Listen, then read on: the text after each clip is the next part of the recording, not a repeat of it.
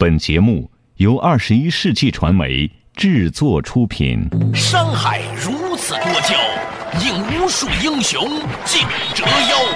数风流人物，还看我是梁冬。大家好，我是吴伯凡。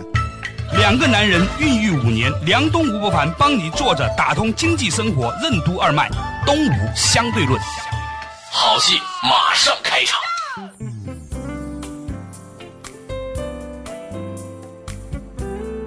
坐着打通经济生活任督二脉，大家好，欢迎收听东吴相对论，我是梁东，对面的依然是二十一世纪商业评论发行人吴伯凡，老吴你好，大家好。嗯，最近呢，很多朋友在聊起天啊，说到一个普通的在北京的工作的人，一个月呢跟公司谈说一万块钱收入，其实能拿到手也就六千块钱，因为要交税、几险一金啊等等等等。啊，一万块钱呢公司要跟你交很多四险一金、五险一金，对，这些呢你是拿不到手的，但是公司是要交的，差不多是公司要交一万四千一百块钱，就给你一万块钱的工资的话，而你拿到的是多少呢？你拿到的是七千一百块钱，差不多，所以大部分就正好是一半，就公司给你的是一万四，你拿到的是七千，就换句话来说呢，很多的人觉得自己拿七千块钱压力很大，在北京地方怎么活啊？但其实呢，这个公司呢已经为你支付了一万四千块钱的成本，还不算办公其他的费用、啊。有一天朋友在聊起这个事情，嗯，不过有一个朋友说，其实你们知道吗？这是因为你们是个人，你们呢没办法，你必须要交，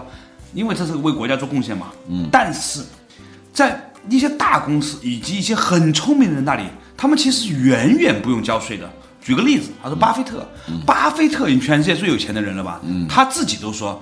美国的税法很不合理，他交的税远不如美国的一个普通的中产阶级，甚至不如他的秘书交的多。为什么呢？因为巴菲特给自己开的工资很低，他花钱怎么办呢？他要买飞机啊，他要玩什么的。他呢，每年呢就拿着自己的股票啊，去向银行做抵押。他的股票是一个很值钱的股票，抵押的时候借钱，借来的钱是不需要上税的。对啊，借来的钱不能算收入，对个人来说。对呀、啊于是呢，他每年呢就新拿一些股票去抵押之后呢，还去年借的钱，然后今年又继续，因为他股票每年还在涨嘛，所以呢，他一直以来交很少很少的税，这是个人。另外呢，更聪明的就是最近呢，有一些媒体在报道说呢，外国的一些大公司，尤其是美国的大公司，像谷歌啊、苹果啊这样的公司呢，非常厉害。呃，有篇报道说呢，这个最近英国政府相当愤怒，在两千一一年的时候，搜索引擎拒请了谷歌，在英国总收入呢三点九五亿英镑，但是呢，他们只交了六百万元的税。嗯，六百万英镑，相比之下，这是一个很低很低的一个税率了。税率跟没交差不多了。另外一家公司呢叫做星巴克，据说这家公司呢去年的时候呢，在全英国销售额达到了四亿英镑，但是呢，他们一分钱的企业所得税都没有交，这利得税就是说你的利润，因为很简单，他们是国际化的公司，它完全可以透过不同国家的税率，然后呢钻法律的空子，最后呢它可以建立一个非常复杂的、非常精细的公司架构。嗯这个架构实际上是由这些所谓的税务顾问呐、嗯，税务咨询师为他们设计的。嗯，这就像游戏通关一样的，对他专门来给你打这个游戏，对嗯让你交的这个税最小化。哎，实际上它真的不是违法的。对，呃，还有一家公司叫苹果公司，他们呢把爱尔兰造成了他们的避税圣地。他们利用爱尔兰税法当中一些漏洞啊，成功的把应该交掉的税款呢砍掉了百分之九十八。但是呢，苹果也认为自己每一步都是合法的。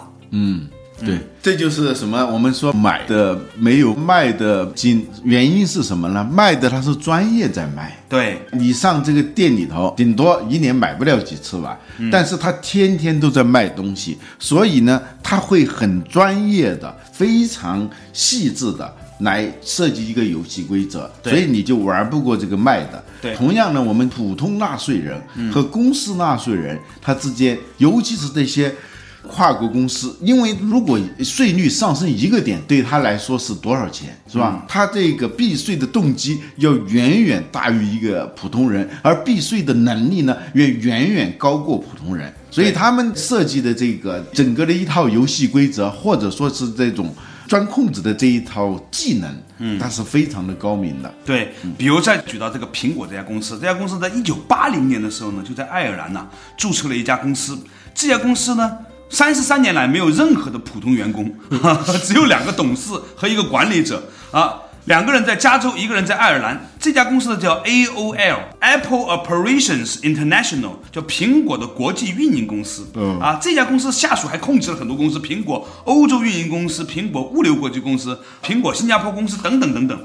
这个公司呢，就基本上没有交过税。二零一二年，这个公司获得利润是三百亿美元，但是没有在任何国家和地区宣布自己是税务居民。这家公司呢，占到了苹果全球利润的百分之三十，但是没怎么交过税，就是非常天才。对对，要说这个设计是非常聪明的，对因为你在这个国家，你在什么情况下你要交税呢？是你要卖东西，对，它实际上只是一个引子啊，皮包公司皮包它只是一个名称而已啊。对我把这个东西卖给这家公司，这家公司通过转你这到手，你又卖给别的公司，中间的这个过程，由于它不直接，比如说它不在爱尔兰发生交易，它不在爱尔兰发生交易。就是富士康把苹果的代工产品卖给这家在爱尔兰的公司，爱尔兰的公司呢再去卖给其他的所有要买苹果产品的这些国家和地区。但是呢，它整个它不是在爱尔兰境内发生的这样一个事情，所以它就不用交税。对，甚至还有一些公司很厉害啊，他利用有些国家，比如像据说在有份报道里面讲的谷歌这家公司，说呢，他把公司的业务拆成很多国家部门的业务单元，有一些地方的那个税务呢很低，有些地方税很高，这样怎么办呢？他就让这些税很高的公司呢，向税很低的那个都是他旗下的公司呢借高利贷，这样的话呢，就让那些税很高的公司的成本变得很高。嗯，借高利贷嘛，他以利息的方式再还给那个在很低税率的那些国家注册的公司里面去。嗯这样的话，经过几到手之后呢，最后呢，发现他几乎没交什么税，所以他说一算下来，他的利润是负的，对所以我就不用交税了。其实，在前不久，围绕什么百分之二十的这个房产交易税，对全部就闹得很热闹嘛。嗯，其实网友就想出了一些辙出来了比。如假离婚什么的啊，除了假离婚的，比如说我本来想卖给你，对但我卖给你，我要交那个百分之二十的交易税，就我们之间呢就形成一个债务关系。因为我想卖给你啊，嗯对我最后是我欠你了多少钱，我无力还你的钱，对我然后我就把押品我抵押给你了哦，我就把我的那个房子抵押给你了。对哎，这就不用交税了嘛。对但这个税呢，确实是每个人都必须要交税。什么叫税呢？其实就是个人和公司来购买他享受的公共服务和公共产品的一个价格。对因为我们享受了很多服务嘛，公共服务，对公共产品，这是需要成本的。对比如说这个马路上的路灯。啊，有的人说我晚上我不出来，我不开车是吧？该归那些晚上开夜车的人来出这个路灯，那其实是很难管理的嘛。对在这种情况下，就是由政府统一来收这个费用。对但其实就是通过税收的方式。对，在还有那么多的政府公仆是吧？嗯，你们去办个证的时候，他都没有收你钱，他也帮你办了，那这个人工资怎么办呢？他坐的大厅怎么办呢？啊，他们用的水电灯油火蜡怎么办？这都是税收。嗯，按道理说，每一个公民、每一个公司在有能力的情况下纳税给国家，然后呢，由他们向政府购买服务，为人民带来这个便利呢，是一个天经地义的事情。听起来是天经地义的事情，但是呢，这个事情呢，他就有一些人他跟你不一样的想法，而且人家还合法啊，这个事情很值得探讨，因为它直接涉及到公司和国家之间的一些关系。好了，稍事休息一下，马上继续回来。坐着打通经济生活任督二脉，我们今天讲的就是关于在全球化的时代，那些大公司如何挑战政府。谷歌、苹果、星巴克这些跨国企业是怎样利用复杂精细的公司架构和不同国家的税法差异，实现合法避税的？巴菲特交的个人所得税为什么还没有他的秘书多？什么是税务规划师？交税为什么是一种不可议价的消费行为？欢迎收听《东吴相对论》，本期话题：跨国公司的新角色。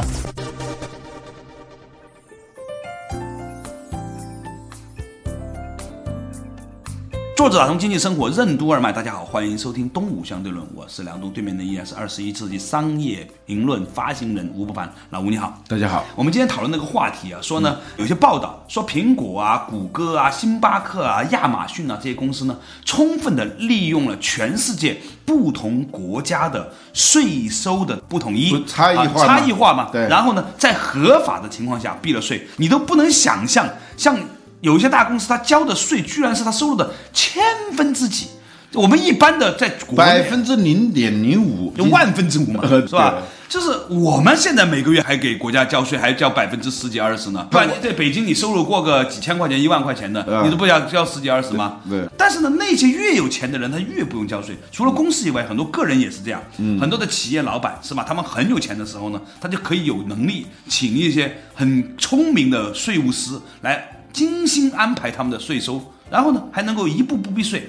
哎，我有一个朋友前不久告诉我，他去了另外一个城市。哎，我说你去干什么？他说去做一个叫税务师事务所。我说我说我只听说过律师事务所。他说这个的生意要比律师事务所现在还要火爆。嗯，因为企业你知道，我们有好多制造企业的利润啊，净利润能够到个百分之四，就是相当不错了。对，但是如果你通过这种比较合理的、合法的这个合法的这种避税手段的话，你实际得到的这个，我们也可以把它叫利润吧，对对对啊，甚至比要比你实际挣的钱要多得多。所以大家都愿意从这个挣出来的钱再分一些给这个税务规划师嘛。嗯，我最近也碰到很多的这种在从事这样的工作的朋友们呢，他们都在说，实际上全世界这个浪潮都很厉害，而且呢，有很多的形式逼迫我们现有的国家税务这个体系啊，面临很多的挑战。嗯，你知道在印度啊，我们说服务外包啊，过去一说外包，印度就是写软件的那种，写代码的，不是。现在越来越多的，它进行服务外包。服务外包其中有一样我知道的，就是印度人数学很好，对。啊、英语又很好，对，他又研究一下法律，他们很能够沉下心来研究问题，所以他把美国的法律或者英国的法律研究得透透的，嗯，而来帮你做一个税务规划师，嗯，这个税务规划师呢，你一个人请。可能还觉得有点贵，比如说我们三个人、啊，我你小郭，我们合起来请一个税务规划师啊。他就会非常好的给你规划。他的收入是怎么来的呢？他是提成的，对，所以从你从你避掉的税里面，从你避掉的税里头，这个你谁都愿意干的事情嘛。对呀现在这个服务非常发达，嗯我们说这个服务外包完全是可以通过在网上来进行操作的。那个《肖申克的救赎》那个电影里面是他这个银行家嘛，对对对他就帮人家填报税这个事情哈，对，他就慢慢慢慢的因为这件事情，他帮助那个监狱里头那个小头目，对一下子。就避去了那么多的税，而是合法的。这啊他的聪明才干得到了那个赏识，最后那个典狱长也用他来给他避税，帮他理财嘛。他对成了他的一个免费的理财规划师嘛，是这样一个，这叫现代服务业。对呃，就很多人很着急的跑到银行买各种理财产品，百分之三、百分之四，殊不知实际上你把你的税务规划好，可能你会有百分之三十、四十。这就是现在的会计师行业、税务师行业现在突然兴起的一个很大的一个原因、嗯啊。以前呢，我们很多国民没有这种观念，但是这个事情的确带来了很多政府面临的巨大的挑战。它其实是一种博弈，就是个人和公司跟政府之间的一种博弈。对你出了一张牌，这个游戏规则是你定的。税这个东西呢，它其实也是一种消费行为啊。对你是购买公共产品和公共服务的，但是这个价格它不可议价的。对它一旦定下来是多少就是多少，这个税率。对但是呢，公司呢，尤其是那些营业规模特别大的那些公司，因为在这上头有利可图，他们就对这个游戏规则进行仔细的研究，来跟你进行一种博弈。对你说它钻空子也好，你说它是一种在合理合法的情况下避税也好，不管怎么说，它就是要分你一杯羹，动你的奶酪。对，那现在的情况呢，就是有一篇文章就讲的叫什么呢？叫外国大公司啊对抗政府，他特别把外国大公司提出来了。因为呢，现在很多的外国大公司已经变成所谓的国际化大公司了。比如说，很多人都说苹果是个美国公司，其实不一定的。嗯，你如果从财务报表上来看，它税率最大的那几块，可能是在荷兰，可能是在开曼群岛，可能是哪里？对那几块，谷歌也是这样。所以对你很难说一个公司是什么样国家的公司了，它的股东来自全世界，对公司架构全世界，它的收入来自全世界，员工来自全世界。比如说联想公司，我们现在我们一提到联想，我们还认为是一家中国的公司嘛？啊啊，很有民族自豪感样！啊一九八四年成立的，它在香港上市，对它的总部在美国。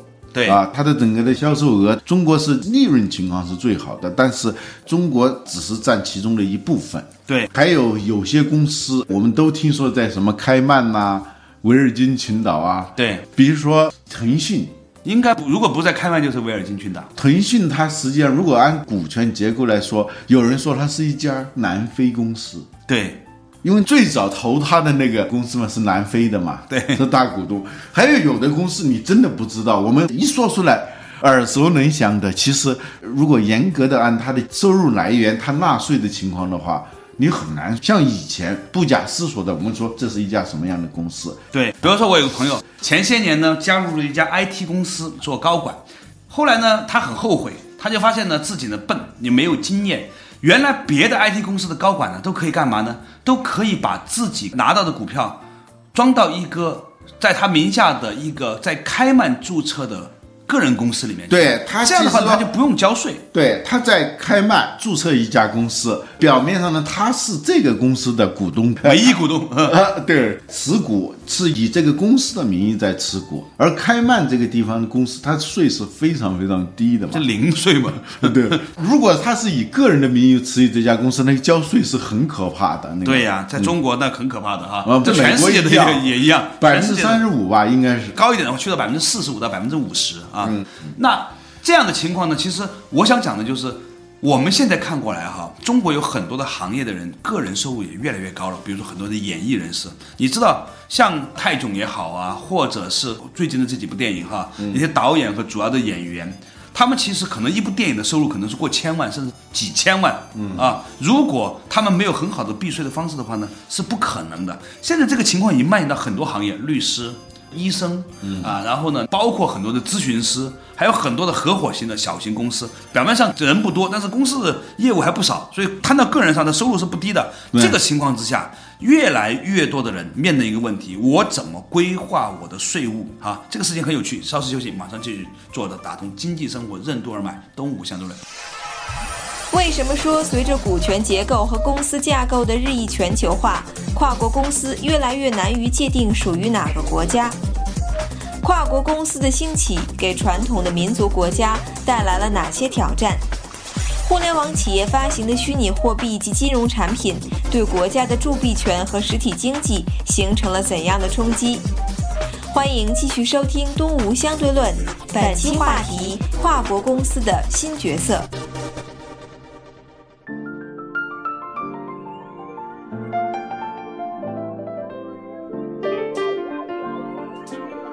者打通经济生活任督二脉，大家好，欢迎收听东吴相对论，我是梁东，对面的依然是二十一世纪商业评论发行人吴伯凡，老吴你好。大家好，我们今天呢，从一个话题谈起，就有一篇文章啊，讲到外国大公司对抗政府，说的是呢，像苹果啊、谷歌啊、亚马逊啊、星巴克等公司，由于呢在全世界都注册了很多各种的关联公司，透过不同地区、不同政府的这种所谓的税收政策的不一致，然后呢进行所谓的合理合法避税，到了。非常令人咋舌的地步哈。除了公司以外，现在有很多个人也是如此。对于中国很多人来说呢，也面临这样的一个重新的思考。这个时候呢，我们东吴相对论作为一个节目来说，我想讨论的问题，除了这个话题之外，更要说的是，现在很多的大公司，你都已经很难说它是哪个国家的了。因此。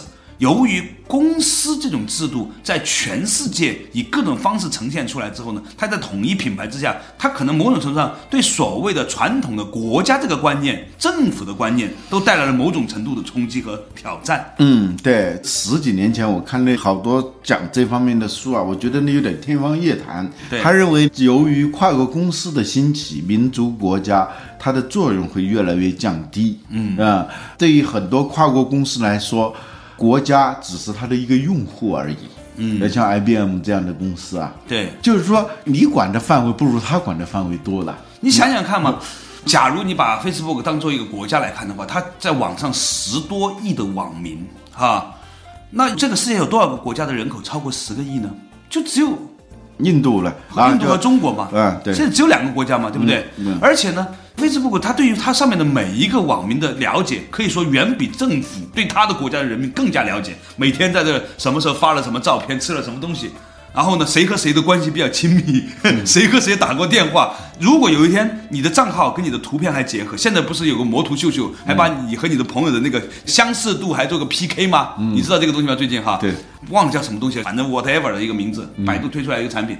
然后这个时候你会发现说，你已经很难用一种传统的意义理解一个所谓的公司这个事情了。公司这个东西会挑战国家。你说国家是干嘛？国家是收税的吧？也不能说它是收税，它是给你提供公共服务和公共产品。对用收税的方式来完成嘛对吧你以纳税的方式来购买这些产品。对，现在呢，就这种模式受到了所谓的跨国大公司的挑战，尤其是互联网企业出来之后，它就完全虚拟化了。我看有个报道，比如说苹果旗下的某一家公司，它之所以不用交税是，它从法律上呢，它可以不属于任何一个国家，它可以做到这样一个程度，你怎么办？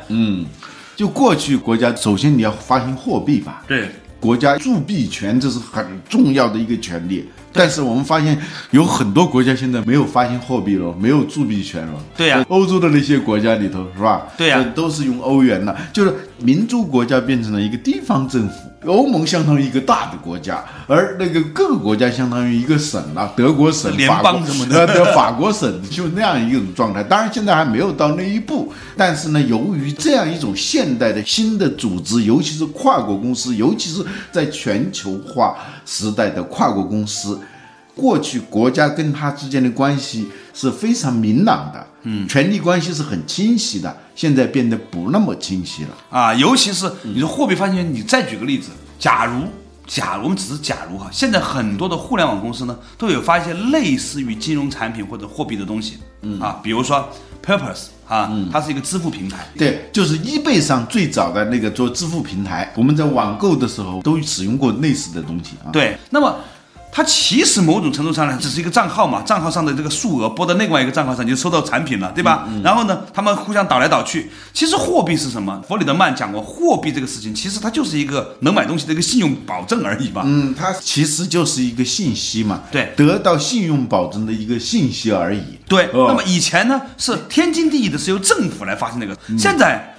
你看，很多公司都发行类似于这样的比特币，你甚至不知道它是哪个公司发行的了。比特币，再比如说呢，在美国的各种的点卡啊，他们真的买东西可以买衣服、买道具，甚至买食物，但是它不是国家发行的。现在有些公司在做什么东西啊？就是呃做这种叫各种积分的。兑换嘛，呃，积分兑换，因为我们有很多积分实际上是没有兑换的嘛，对时间长了一过期就完了嘛，而且它那个兑换它不能流通，你知道吗？对就是妨碍我们去兑换。但如果一旦有一个公共平台把你所有的积分，个公民呢，它是可以交易的。对呀比如说我长期做国航的，嗯我有很多这种里程，这个里程，我想坐南航的某一个航班啊，从哪儿到哪儿，正好只有南航有的话，如果有一个交易平台的话，对呀我就可以跟别人进行交易。以某个汇率嘛，呃，就是一个汇率，就是国行的相当于多少，它这个汇率基本上是固定的嘛，唯一交易。然后虽然我没有南航的里程，哎，